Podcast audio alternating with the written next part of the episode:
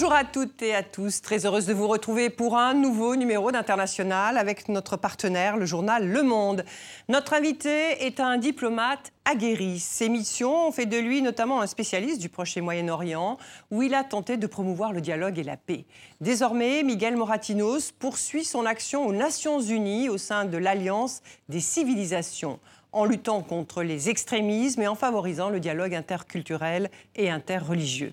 C'est un homme d'expérience avec qui nous allons décrypter l'actualité du monde.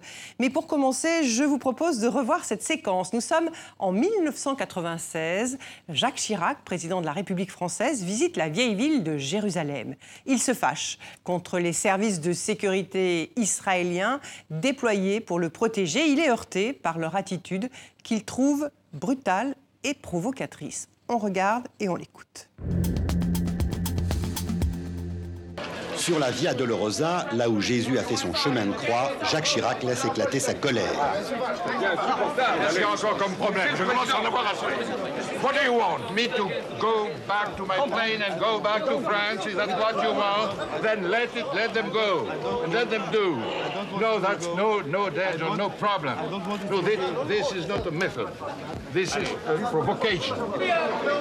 Une protestation officielle est aussitôt envoyée au Premier ministre israélien. Nouvel incident devant l'église Sainte-Anne, domaine national français. Des soldats israéliens ont pris place à l'intérieur. Jacques Chirac refuse d'entrer.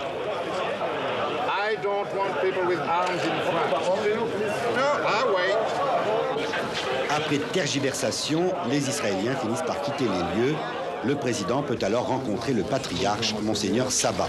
Je suis désolé de vous avoir fait attendre. Oh, je vous en prie. Mais il y avait des hommes en armes qui étaient entrés ici. Je ne pouvais pas accepter. Bonjour Miguel Moratinos. Merci d'avoir accepté notre invitation, celle de TV5 Monde et du journal Le Monde avec euh, Alain Salle. Euh, cette séquence que l'on vient de voir euh, avait retenu à l'époque l'attention du monde entier, mais ce que l'on sait moins, c'est que cette altercation va changer votre propre destin. C'est après ces incidents que la France a demandé la création d'un poste de haut représentant de l'Union européenne pour le Proche-Orient, et ce sera vous. Racontez-nous. Oui, c'est tout à fait vrai. C'est ce coup de colère et aussi de dignité de l'Europe que le président Chirac euh, ressent euh, quand il visite la vieille ville de Jérusalem. Il rentre euh, en France, il assiste au Conseil européen à Bruxelles. Et il tape sur la table à ses collègues chefs d'État et gouvernement. Il dit ça suffit, l'Europe, une Europe différente. C'était une Europe, il faut se rappeler, 96, c'est une Europe qui avait confiance sur elle-même. Une Europe de Et- 15 pays. Oui, hein. et qui voulait s'imposer, qui avait cette euh, volonté de, d'initier cette présence dans euh, les scènes internationales. Et il dit pourquoi les Américains ils ont envoyé un Mr. euh, euh, US, pourquoi on ne va pas avoir un Mr. Europe in, in the Middle East, in- in- au Proche-Orient? C'est dans, dans cette volonté, les chefs d'État euh, et gouvernement acceptent, mais tout de suite on voit les différences. On voit que les Britanniques ne veulent pas euh, bon, s'interférer sur l'action américaine. Les Allemands réticents parce qu'ils ne croient pas tellement que la diplomatie européenne est prête pour euh, assumer cette, euh, cette, ce défi. Et la France qui veut nommer une grande personnalité. À l'époque, on pensait au président, Valéry Giscard d'Estaing. Et euh, le consensus qu'on trouve toujours en Europe, c'est dire, bon, un, modeste diplomate euh, qui puisse gérer l'action, on va essayer, on, va donner la chance pendant six mois. Et comme disait euh, mon ami, et, l'ancien ministre des Affaires étrangères de la France, Hervé de Charette, bon, surtout, il parle très bien français. C'était l'élément quand on lui a demandé pourquoi vous avez choisi M.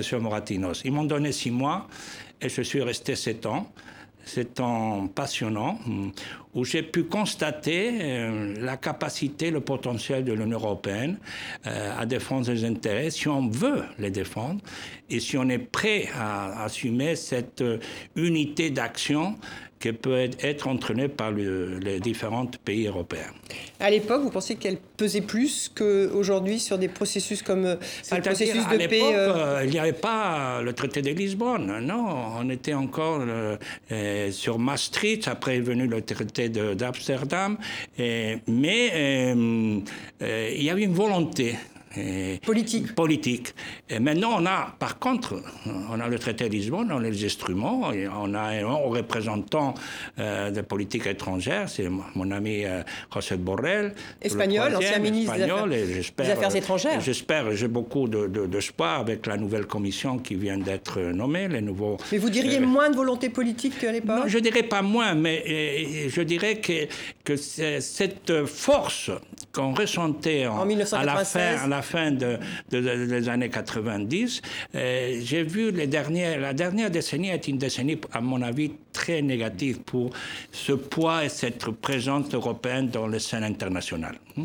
Et pourquoi justement on n'entend plus la voix de l'Europe euh, ah, sur ce genre euh, de, dossier, alors que précisément il y a des hauts représentants je crois que ça, c'est une bonne question et, tout le monde, et je crois que la société européenne réclame. C'est pour ça qu'il y a une attente. J'espère que les nouveaux élus de, qui ont été maintenant chargés de diriger et de, donner le coup de, représentation à, l'étranger de, la part de l'Union européenne vont, vont prendre ces défis. La jeunesse, la nouvelle génération européenne veulent plus d'Europe, veulent que l'Europe pèse. Mais au Proche-Orient, euh, paradoxalement, il faut le dire, c'est pas une critique aux anciens, mais c'est une réalité. Les dernières années euh, ont subi les conséquences de l'instabilité hein, en Syrie, dans la région, en termes d'actes terroristes, en termes de réfugiés, mais on ne prend pas de décisions. L'Europe n'est pas assise, n'était pas assise à Astana, elle n'est pas assise dans les pourparlers mm. entre le président turc et, le président russe. C'est quelque chose un peu euh, étrange qui est en train de se passer. Je crois qu'il faut, à mon avis, euh, rectifier et, modifier le plus, vite, le plus vite possible.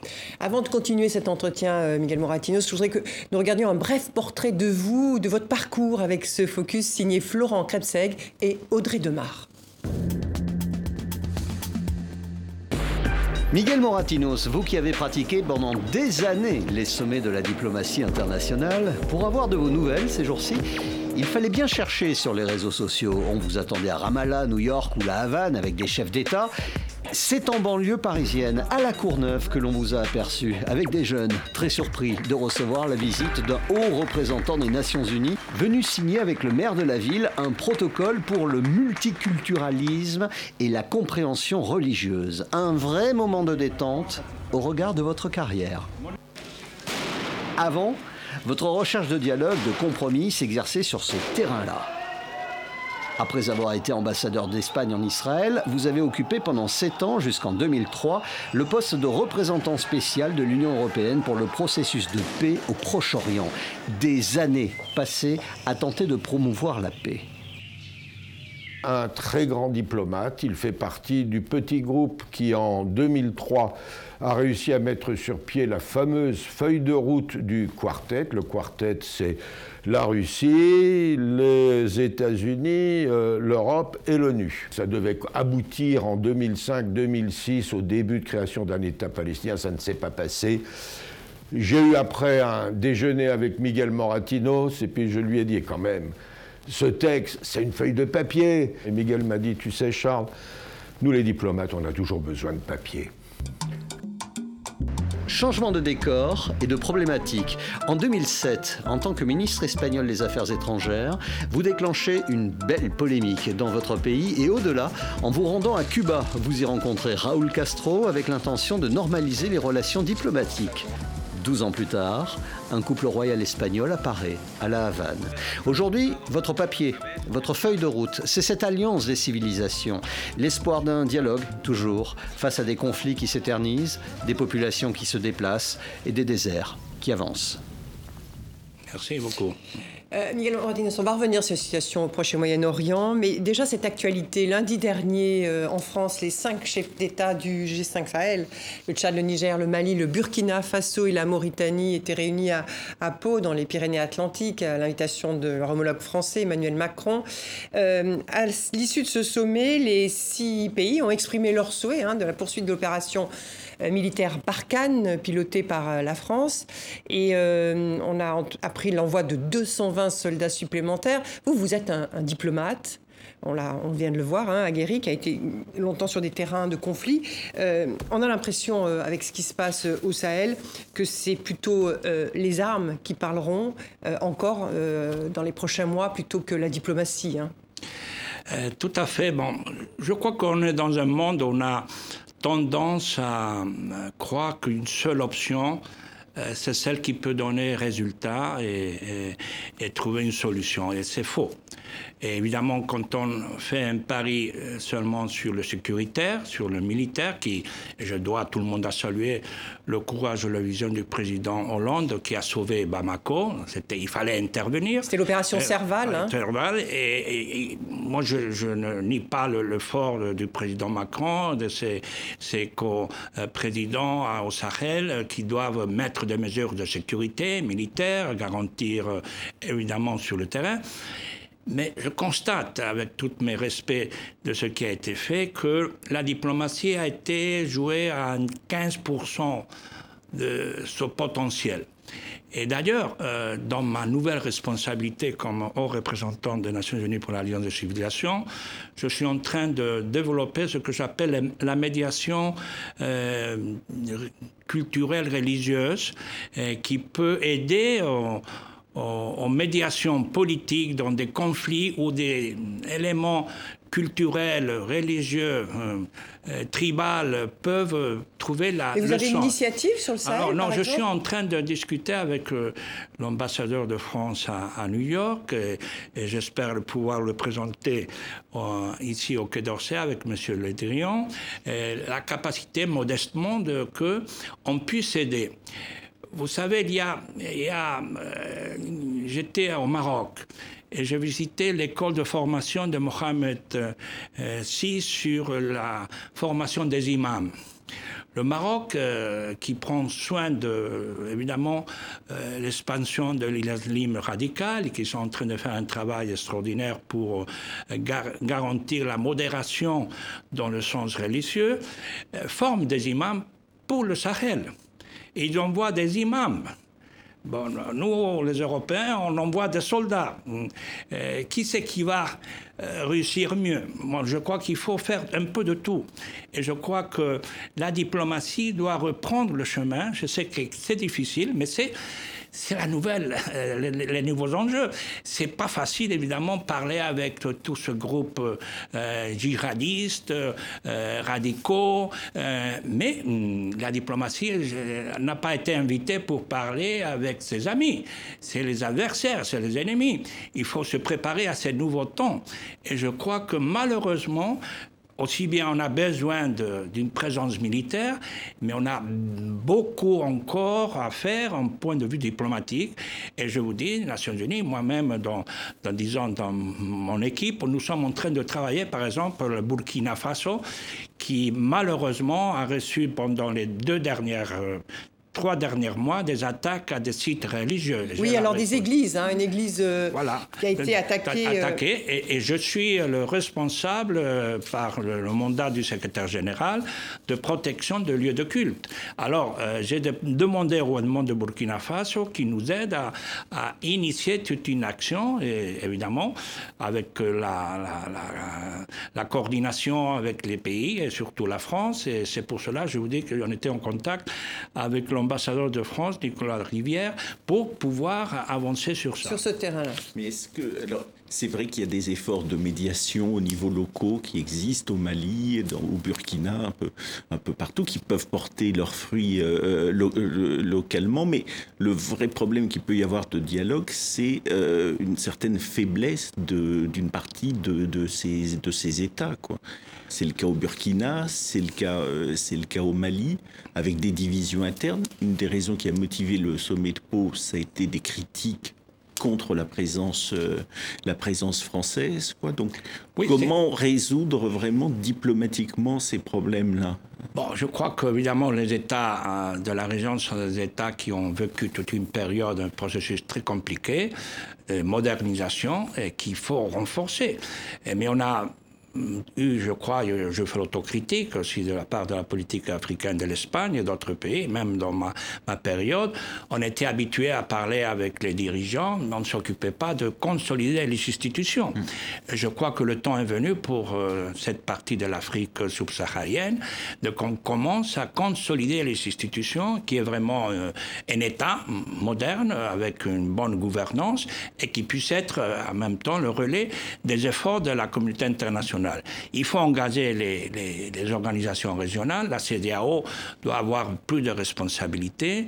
Il faut l'aider, mais il faut être sur le terrain. Moi, je ne suis pas, euh, je critique ce que j'appelle euh, cette diplomatie à distance, non?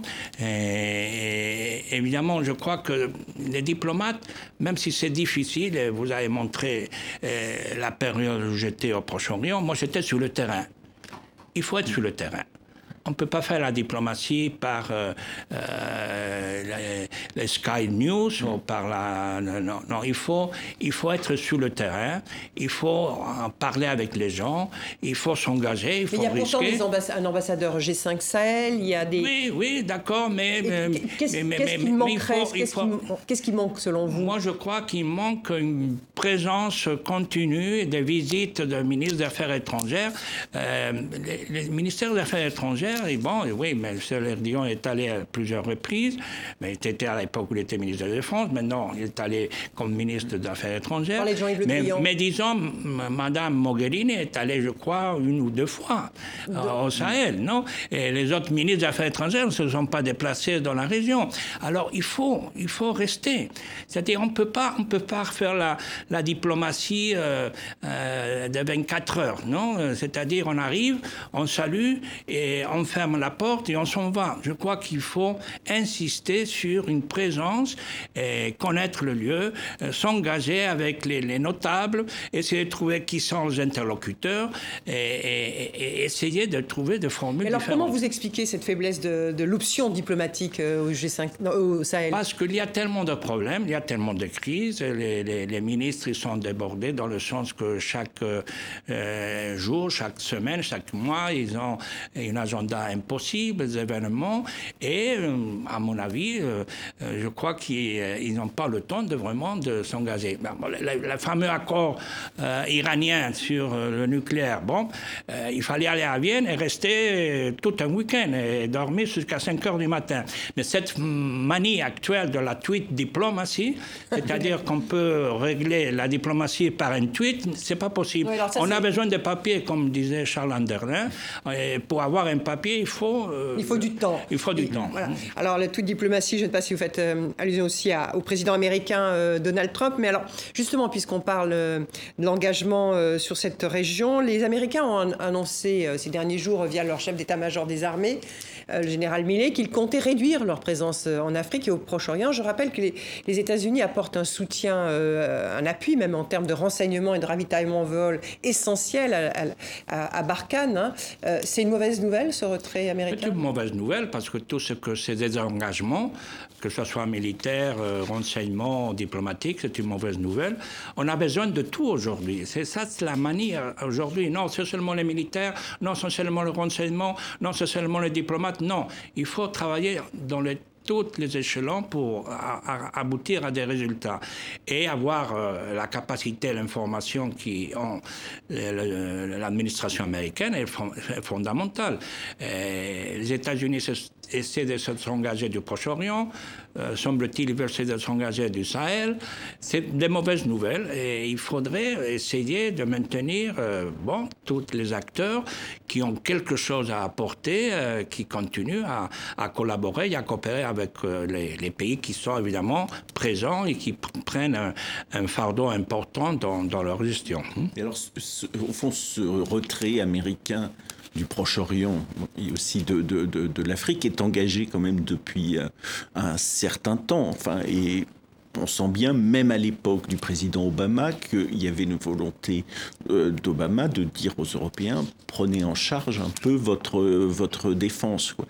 Euh, bah, face à ça, que peut faire vraiment oh, le, cette Europe qu'on décrivait tout à l'heure comme hésitante C'est le temps de l'Europe. Le président Macron l'a dit et je crois qu'il a été élu sur cette, cette volonté de mettre l'Europe à sa place. On a toutes les capacités, on a toutes les ressources il y en a à défendre nos intérêts. Je crois que le moment de maturité, d'adolescence, déjà d'être capable de prendre nos propres décisions, défendre nos propres intérêts et pas attendre que de l'autre côté de l'Atlantique on nous dise il faut aller là, il faut suivre ici. Non, je crois que c'est fini. Il faut assumer nos responsabilités et je crois que le temps est venu pour cela. Et j'espère que la nouvelle euh, commission, le nouveau Parlement et évidemment euh, nos amis britanniques euh, nous quitte, mais peut-être peut faciliter euh, que cette attitude toujours euh, hésitante de la Grande-Bretagne qui voulait pas interférer dans le dialogue transatlantique. Mais non, nous, Européens, Allemands, Espagnols, Français, Baltiques, prendre la décision de défendre nos intérêts. Il faut que le Brexit, c'est une bonne chose sur le plan de la diplomatie, alors Pardon Le Brexit, c'est une bonne chose pour le, Ça peut être, sur le plan de la diplomatie européenne? C'est une mauvaise nouvelle. Euh, évidemment, tout le monde est perdant dans un sens, mais à mon avis, ceux qui vont perdre le plus, c'est les, les, Britanniques eux-mêmes.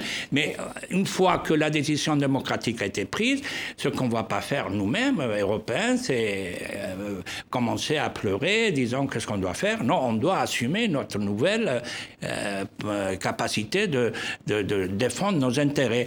Le temps est... Personne va défendre vos intérêts à votre place. Le temps est venu que les Européens disent bon, on n'est pas capable, on, nous sommes pas euh, dans la condition de faire. Non, euh, c'est à nous de montrer cette volonté, cette action. C'est pas du jour au lendemain, il faut la préparer. Évidemment, il faut une politique de défense, il faut des instruments qui accompagnent la voie diplomatique, mais euh, cette volonté politique de peser sur les événements internationaux, je crois que le temps est venu pour que l'Europe le fasse. Alors, puisqu'on parle de l'Europe, je voudrais que, l'on écoute euh, le, roi de Jordanie, Abdallah II, qui était euh, dans l'hémicycle du Parlement européen à Strasbourg. Euh, c'était mercredi dernier. Et voilà ce qu'il a dit à propos du, du conflit entre l'Iran et les États-Unis. On l'écoute. What if et si la prochaine fois, aucun des deux camps ne décidait de s'éloigner du précipice, nous entraînant tous vers un chaos indescriptible une guerre ouverte mettrait en péril la stabilité de toute la région. Qui plus est, risquerait de perturber massivement l'ensemble de l'économie mondiale, y compris les marchés, mais surtout menacerait de provoquer une résurgence du terrorisme dans le monde entier.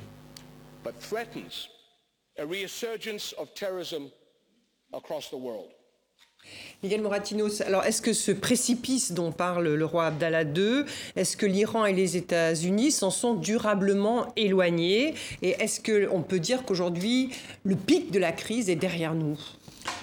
Non, on a, on a, on a évité euh, la grande crise, évidemment. On a été très proche de, cette euh, grande confrontation. Heureusement, euh, à la fin, tout le monde est rentré dans euh, un sentiment qu'il fallait euh, éviter cette crise, mais ça ne veut pas dire que la, crise est finie. Euh, L'Iran est là toujours. C'est vrai qu'une chose, c'est vouloir coopérer, dialoguer, trouver une relation stable avec l'Iran, mais aussi on ne peut pas ignorer que les Iraniens, pendant des années, ont continué à faire de leur euh, présence dans la région des actions et des engagements qui n'ont pas facilité la paix et la stabilité. C'est-à-dire, il ne faut pas non plus euh, euh, tomber dans le piège que, bon, que l'Iran, c'est la solution. Non, il faut, bon, avoir un dialogue, c'est la diplomatie, trouver l'accord, mais en même temps être ferme vis-à-vis de l'Iran, parce qu'à mon avis, ça a été un débat qui a été depuis le début, on s'est concentré sur euh, euh, l'option nucléaire, euh, militaire, qui était fondamentale évidemment, mais on a laissé faire, on n'a pas mis aucune restriction, aucune limite à l'expansion géopolitique de l'Iran dans la région. Et le fait est, c'est que euh, l'Iran est, présent dans toute la région. Il y a Hamas, euh, à Gaza, il y a à Hezbollah, en, Liban, en Afghanistan, euh, dans toute la région. Il y avait cet élément déstabilisateur de, qui avait une connexion iranienne. C'est-à-dire qu'une chose, c'est utiliser les instruments diplomatiques et le dialogue pour trouver un accord, mais une autre chose, j'ai que nous sommes dans un contexte de, de, crise hein, importante entre l'Iran et, les pays de la région, évidemment, euh, parce qu'il y a évidemment des positions très dures de la part des pays de Golfe ou de quelques pays arabes qui n'ont pas de bon rapport avec l'Iran. Et du côté européen, nous, on peut jouer ce rôle politique euh, de médiation d'engagement, mais en défendant nos intérêts. Et, espérons que tout ce qui s'est passé malheureusement avec euh, cet avion ukrainien qui, qui a été abattu par les propres euh, responsables iraniens, ça met le gouvernement iranien dans une mesure de modestie et d'autocritique euh, qui puisse arriver à, comprendre mieux les enjeux qui sont et qui vont être présents dans le futur. Est-ce que la stratégie, au fond, du président Trump euh, d'affaiblir euh, le régime iranien par euh, les sanctions, avant, aujourd'hui par la frappe contre le général Rassem Soleimani, au fond, est-ce que, est -ce que cette stratégie peut réussir? Est-ce qu'elle n'est pas en train de réussir en fait? Non, moi je ne crois pas que c'est toujours ça a été ma façon de travailler, de envisager les rapports internationaux. Je ne crois pas par assassinat ciblé euh, qu'on puisse euh, ajouter un élément positif, non? Mais que je ne crois pas. Il Vous faut... condamnez les, les, frappes, la frappe américaine contre Moi, je, bon, le général je, je me réserve, je suis aux Nations Unies et les Nations Unies a, a montré euh, le secrétaire général ses propos. Mais quand même, ce que je veux dire, c'est que on a, il faut bon, faciliter une évolution dans tous les régimes, dans tous les pays euh, qui respectent non, euh, les règles hein, internationales et qui puissent être un acteur euh, fiable non, pour l'avenir de la région. On ne peut pas ignorer la, présence de l'Iran.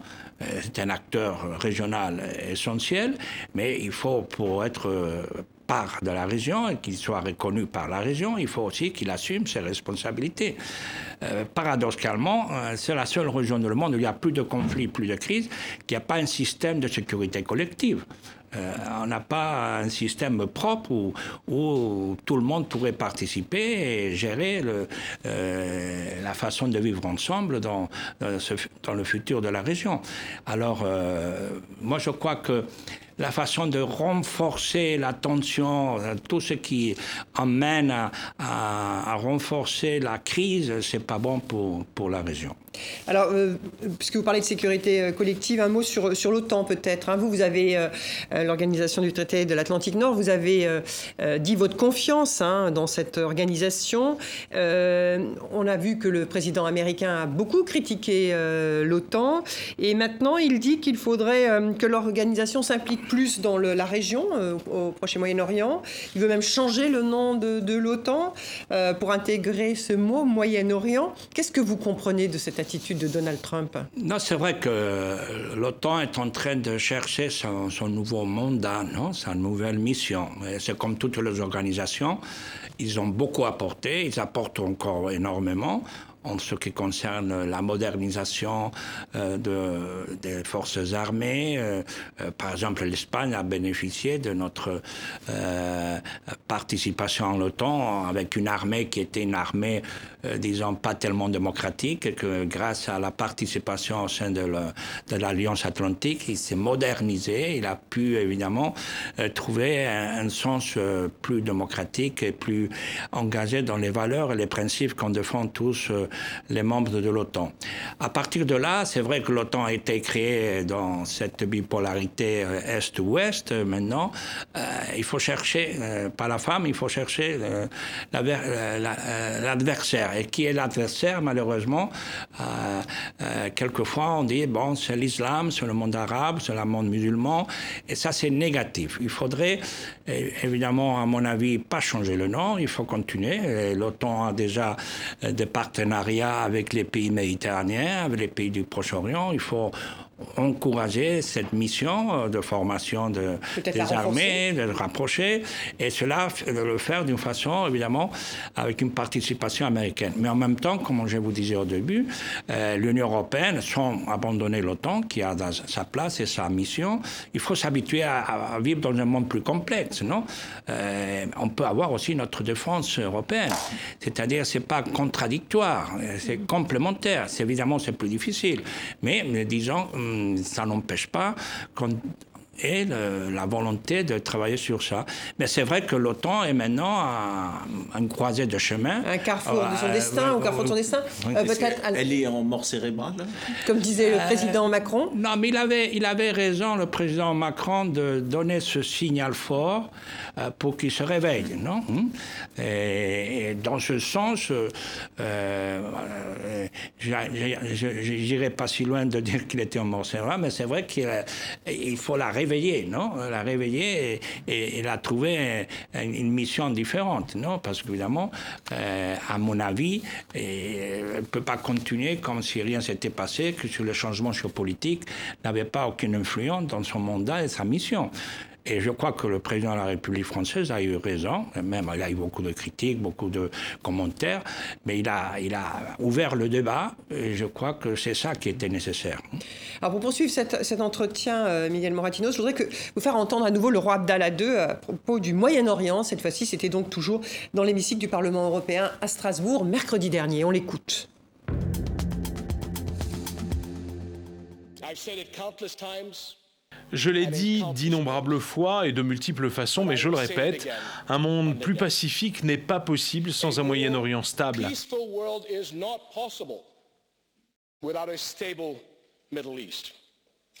Et un Moyen-Orient stable n'est pas possible sans la paix entre les Palestiniens et les Israéliens.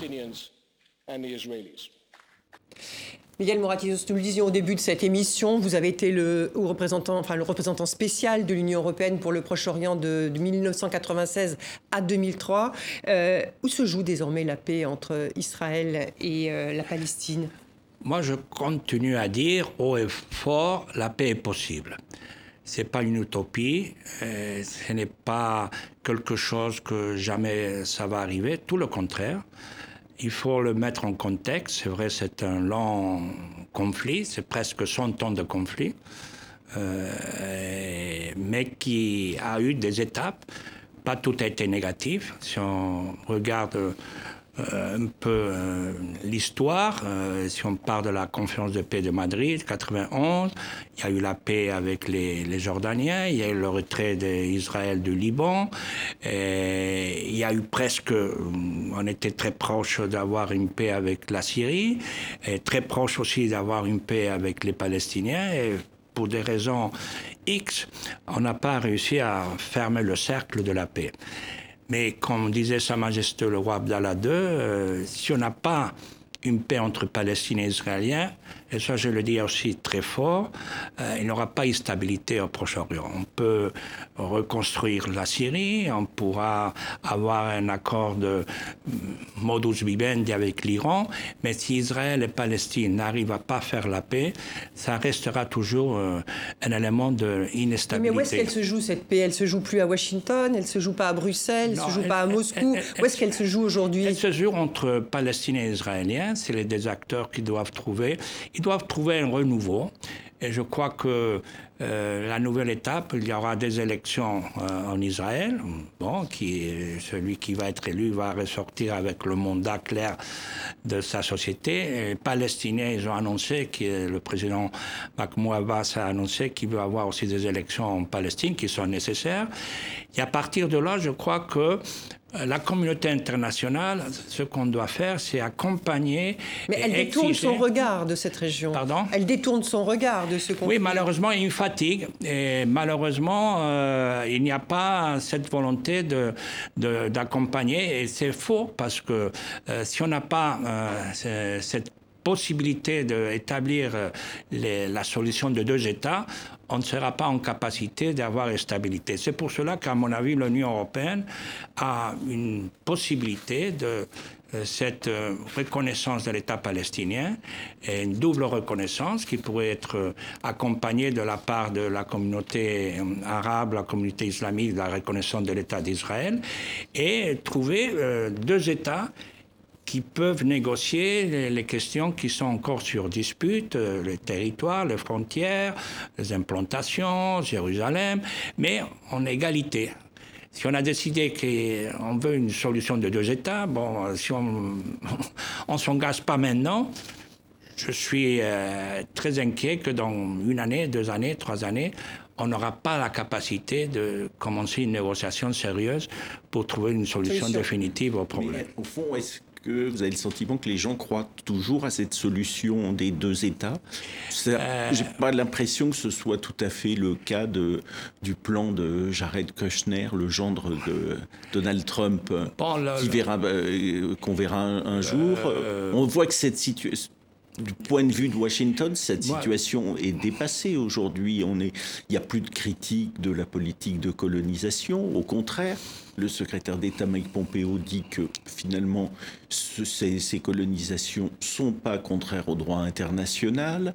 Enfin, on sent quand même des poussées régulières et un appui euh, américain bah, qui va pas plus du tout dans le sens d'une solution à deux États. Euh, Bon, euh, sur le plan de l'administration américaine, c'est toujours le, plan attendu. Ça fait déjà plusieurs années qu'on attend que le plan soit euh, annoncé. Hum, pourquoi il n'a pas été annoncé? Euh, Je crois qu'il y a plusieurs raisons. Mais parce que les sondages qui ont été faits ici et là, ils ont prouvé qu'il n'irait pas très loin. Alors, la politique est faite pour marquer un futur. Hmm? Il y a des opinions, évidemment. Il faut prendre en compte euh, les réactions de la population, de la société. Mais les hommes politiques, c'est eux qui doivent marquer le futur. Et avec tout mes respects, avec plusieurs euh, euh, opinions qui peuvent exister en Israël, en Palestine, en disant les deux États n'ont plus de chance, à mon avis, c'est la seule option encore possible qui peut apporter paix et stabilité dans la région. Ça serait la grande faillite de la communauté internationale. Imaginez-vous, euh, il n'y a pas un dossier euh, comme celui de la Palestine qui a reçu l'attention, les déclarations, les résolutions, les mobilisations de la communauté internationale comme euh, celui-ci. pour Israël, évidemment, l'État est là. Et tout le monde reconnaît que quand M. Ben Gurion, le 14 mai 1948, a décidé d'envoyer une lettre aux Nations Unies pour que Israël soit reconnu comme un État, personne a dit ah, c'est une folie. Non, tout le monde a réagi. Il y a des gens qui ont reconnu, d'autres qui n'ont pas reconnu, mais tout le monde a trouvé que c'était un acte de souveraineté de la part d'Israël. Pourquoi on est tombé dans le piège de la reconnaissance de l'État palestinien. Pourquoi l'État palestinien doit être reconnu seulement comme résultat des négociations? C'est un piège. Et je le dis aux amis israéliens, aux amis américains, la façon de sortir de cette impasse est avec euh, une annonce de la reconnaissance de l'État palestinien, qu'ils ont le droit d'avoir leur État, eh, je crois qu'il y a beaucoup de situations eh, qui sont plutôt choquantes. On reconnaît euh, un président au Venezuela dans la rue qui n'a pas le contrôle euh, ni de territoire, ni de les forces armées, mais on a peur de reconnaître un État qui a un territoire, qui a une autorité, qui a deux résolutions des Nations Unies et que la, tous au Conseil de sécurité, on a on a fait un, défi pour la solution de deux États. Alors, à mon avis, c'est une espèce de paralysie. Euh, on a peur. Euh, les Européens disent bon, non, euh, vous savez. Qu'est-ce qui motive cette peur, hein? Qu'est-ce qui motive cette peur? La peur, c'est toujours cette peur de, de ce qu'on dit le lobby juif, l'influence juive. C'est faux. Ici, on est on défend le futur d'Israël. Moi, je défends le futur d'Israël. Je suis ami d'Israël. Et je crois honnêtement, et je le dis à mes amis israéliens, que la meilleure garantie d'existence de futur d'Israël, c'est avoir un État palestinien à ses côtés. C'est la, meilleure protection. Oui, c'est ce que vous avez toujours défendu. Euh, alors, on pourrait parler euh, des heures hein, du conflit israélo-palestinien. Je voudrais qu'on poursuive cet entretien et que nous revoyions euh, ensemble une séquence sur les attentats qui ont frappé votre pays. L'Espagne au début des années, des années 2000. C'était à Madrid, hein, en mars 2004, pour parler de l'alliance dont vous vous occupez aujourd'hui, des civilisations des Nations cet organisme des Nations Unies. On regarde cette séquence. Le 11 mars 2004, en pleine heure de pointe, dix bombes explosent presque simultanément dans quatre trains qui convergent tous vers la gare d'Atocha, située en plein cœur de Madrid. Le chaos est indescriptible, le bilan lourd, 191 morts et plus de 1500 blessés.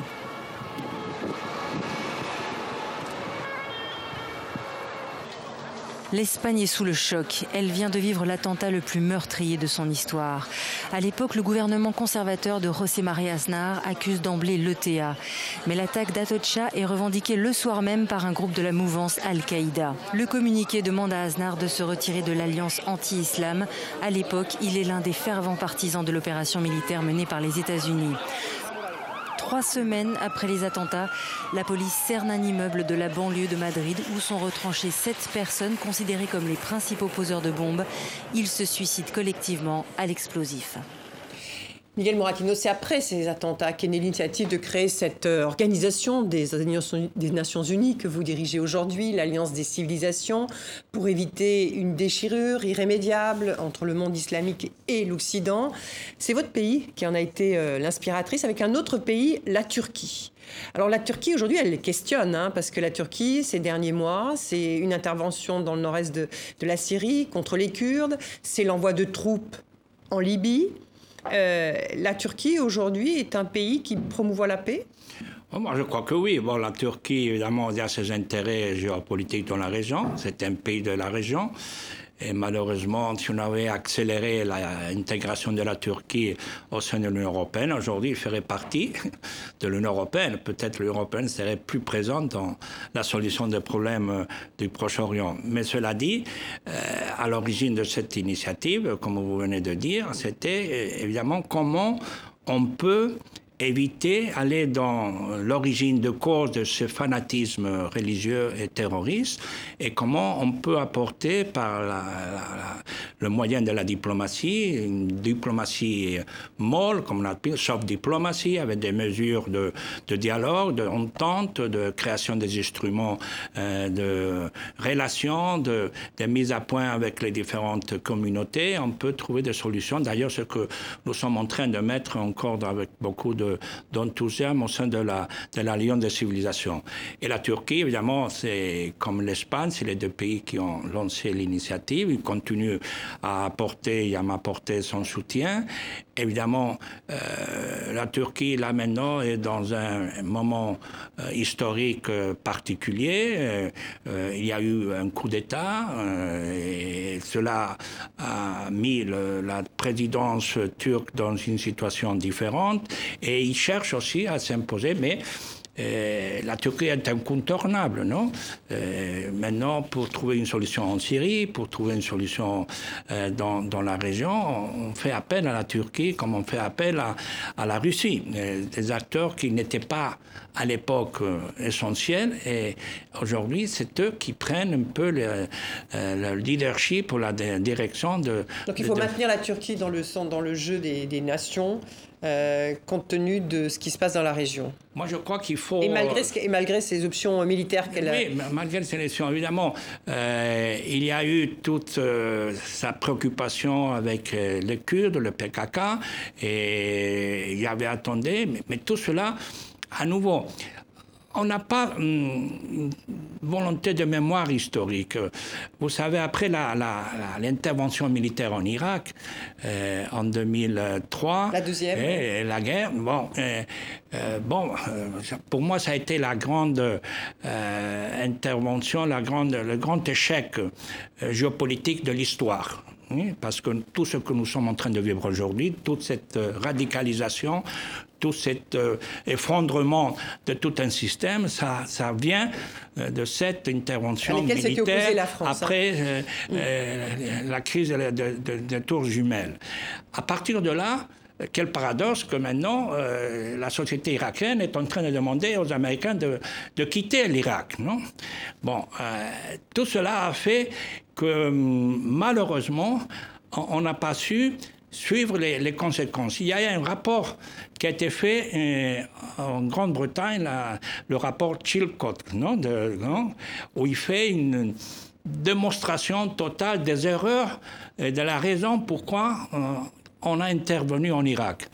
Il, prend de précautions, ils disent des, éléments. Qu'est-ce qu'on a appris comme euh, conclusion après lire ce rapport qui est essentiel, qui est formidable? Aucune. On a refait les mêmes euh, erreurs euh, dans la crise de la Syrie. Nous sommes en train de faire les mêmes erreurs à nouveau en Irak. C'est-à-dire, on n'apprend pas. Et c'est pour cela que la situation devient de plus en plus instable, et de plus en plus difficile à défendre et plus complexe à résoudre. Mais la, Turquie est incontournable, effectivement, dans, la région, mais en même temps, elle joue plus sa carte que euh, la carte de ses alliés de l'OTAN, quoi, par exemple, qu'elle prévient pas si elle intervient en Syrie, euh, et, euh, et, de l'Union européenne, effectivement, la question de l'adhésion semble est lointaine, mais en même temps, depuis le, coup d'État, on voit une répression quand même très forte en, en Turquie qui l'éloigne beaucoup des, normes, des normes européennes. Donc comment on peut jouer sur ce partenaire euh, quand même plutôt instable? Non, ça, vous avez raison, mais à ce que je sais, je constatais, et je, je, sentis, c'est qu'il y a, il une rupture de confiance. Euh, parce que là, euh, en Turquie, ils croient que ses alliés l'ont abandonné. Et quand il y a cette rupture de confiance, euh, chacun prenne euh, des directions, pas toujours euh, les meilleures. il y a évidemment des situations complexes en, Turquie, mais c'est qu'il faut se retrouver la confiance. Et pourquoi la, Turquie ne, s'engage davantage avec le monde occidental? La Turquie, vous savez, depuis, elle a déposé sa candidature en l'Union européenne en 1963 avant même que l'Espagne dépose sa candidature de rentrer dans l'Union européenne, dans la communauté européenne économique, à l'époque, la Turquie avait fait sa, sa Actuellement, euh, il n'y a pas de décision au Conseil européen. La, euh, la Turquie est mm, dans le statut de pays adhérent à l'Union européenne. Il a accompli l'engagement de les critères de Copenhague. Moi, quand j'étais ministre, on a signé, euh, il manquait quelques, quelques chapitres de la négociation pour pouvoir avancer dans l'intégration de la Turquie dans l'Union européenne. Tout cela s'est effondré. Et après, il y a eu un coup d'État. Et ce coup d'État a mis l'administration turque dans un état de, manque de confiance vis-à-vis -vis de ses alliés permanents. Alors, bon, je ne défends pas M. Erdogan, mais il faut comprendre quand même pourquoi la conduite d'Erdogan se, produit de cette manière. Euh, si on a reçu un coup d'État, on ne sait pas comment cette coup d'État, pourquoi qu'ils sont... Euh, et, ça, je crois qu'il faut... C'est pour cela que je crois que le président Macron et d'autres présidents sont en train de s'engager, et Mme Merkel, euh, dans le cas maintenant de la Libye, vous avez euh, peut-être évoqué la, situation, la crise en Libye, et pourquoi ben, Je crois que c'est dimanche, il y aura un sommet. Oui, mais là, encore, on est dans la position, position où alors, la Turquie, effectivement, s'implante aujourd'hui aujourd'hui en Libye, en même temps décide d'un accord avec le gouvernement, euh, le gouvernement libyen, qui est un peu contesté, de partage des eaux, alors là, sans aucune référence avec n'importe qui. Par, est reconnu par les Nations Unies. C'est-à-dire, je ne veux pas, évidemment, moi, tout ce que c'est intervention militaire, comme vous avez pu euh, écouter pendant cette intervention, pendant ce programme. C'est pas des choses que j'aime, je crois qu'on cherche à avoir un cesse-le-feu, une trêve pour trouver une solution politique. Et, et c'est dans ce sens que je crois que là, hum, la Turquie montre que ça, il a ses capacités. Il faut retrouver la confiance entre les uns et les autres. Évidemment, la Turquie doit faire son devoir, il faut avancer, il faut garantir euh, tous les critères et les garanties d'un pays comme euh, la Turquie pour qu'il puisse, dans le cadre de, des valeurs et principes européens. Mais en même temps, il faut aussi comprendre pourquoi euh, son attitude est telle qu'elle est, montrée aujourd'hui. Alors, euh, on, est déjà presque au bout de cette émission. Hein. Il nous reste quelques minutes. Alors, c'est difficile, euh, Monsieur Moratinos, de ne pas vous poser une deux questions sur la situation intérieure en Espagne. déjà, la crise Catalogne, hein, en Catalogne. il y a ces derniers jours le nouveau gouvernement du, socialiste Pedro Sanchez qui est entré en fonction. il y a eu un, un, accord pour la reprise de négociations entre les socialistes et le parti séparatiste. Euh, nous avons euh, la reprise déjà de ces négociations. Pour vous, qui est un, qui est un homme de, qui prenait le dialogue, c'est un pas positif, euh, j'imagine. Est-ce que vous pensez que on va plutôt vers une sortie de crise? Mais on a quand même encore ces députés qui sont au Parlement européen avec toujours un mandat d'arrêt émis par Madrid. Qu'est-ce qu'il faut faire? Moi, je crois que c'est un bon gouvernement. Euh, d'ailleurs, c'est ce que les Espagnols, d'une façon majoritaire, ont voulu. Euh, un, gouvernement en coalition qui essaie de trouver le maximum de consensus possible, avec évidemment un, un agenda politique, économique et sociale importante, avec la, la coalition du parti Podemos. Euh, plus engagé dans les questions sociales, non Et qui est important pour renouveler euh, cette social-démocratie européenne qui qui, qui est abandonnée, qui est disparaît. Il faut refaire la gauche. Et cette gauche, Au-delà de l'Espagne. Et là, la gauche, bon, mais, mais c'est important parce qu'on a, dans un système démocratique, on a besoin de l'alternance. Et s'il n'y a pas d'alternance, bon, on arrive à des, des pays euh, totalitaires où on n'y a pas d'alternance. Alors, c'est toujours. Euh, alors, c'est important ça. Et après, il y a la, le dossier catalan qui était dans un moment impossible. La crispation, la confrontation. Et là, alors, qu'est-ce qu'il faut faire? Il faut utiliser la politique, le dialogue, pour trouver une sortie.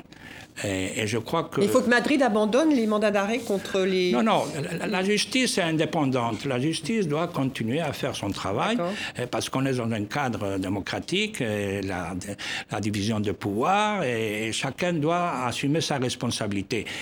Mais ce qu'on ne doit pas euh, ignorer ou négliger, c'est l'action politique, ce qui avait été le cas avant. Euh, il n'y avait pas eu, il y avait tout, c'était la judicialisation, c'est tous les, juges qui géraient l'affaire Catalan. Non, l'affaire Catalan a, il a des dimension politique. mais surtout, c'est une question politique. Hmm. Alors il faut parler à la société catalane, il faut parler aux interlocuteurs. Ça va être facile? Non. Euh, on a toutes les chances de réussir, euh, je l'espère. Euh, mais on ne peut pas essayer. Je crois que le courage du président Sanchez est, est, tout à fait à saluer parce que même avec la pression, les critiques, il a tenu fort et je crois que c'est la seule option qu'on a maintenant. Et c'est une option d'ailleurs qu'on veut parce que l'autre option, quelle est l'autre option? Euh, si la droite euh, et l'extrême droite euh, auraient maintenant le mouvement d'Espagne, qu'est-ce qu'on aurait fait? Avec le mouvement Vox hein, qui a pris beaucoup d'importance. Alors c'est pour cela que je crois qu'il faut, il faut trouver, il faut encourager et il faut espérer. Eh bien, écoutez, ce sera le mot de la fin. L'espoir, c'est la fin de cette émission. Euh, Miguel Morantinos, merci beaucoup d'avoir euh, accepté de répondre à nos questions, celles d'Alain Salle du journal Le Monde et de TV5 Monde. Merci à vous tous pour votre fidélité. On se retrouve ici même la semaine prochaine pour un nouveau grand entretien d'actualité. À très vite. Merci.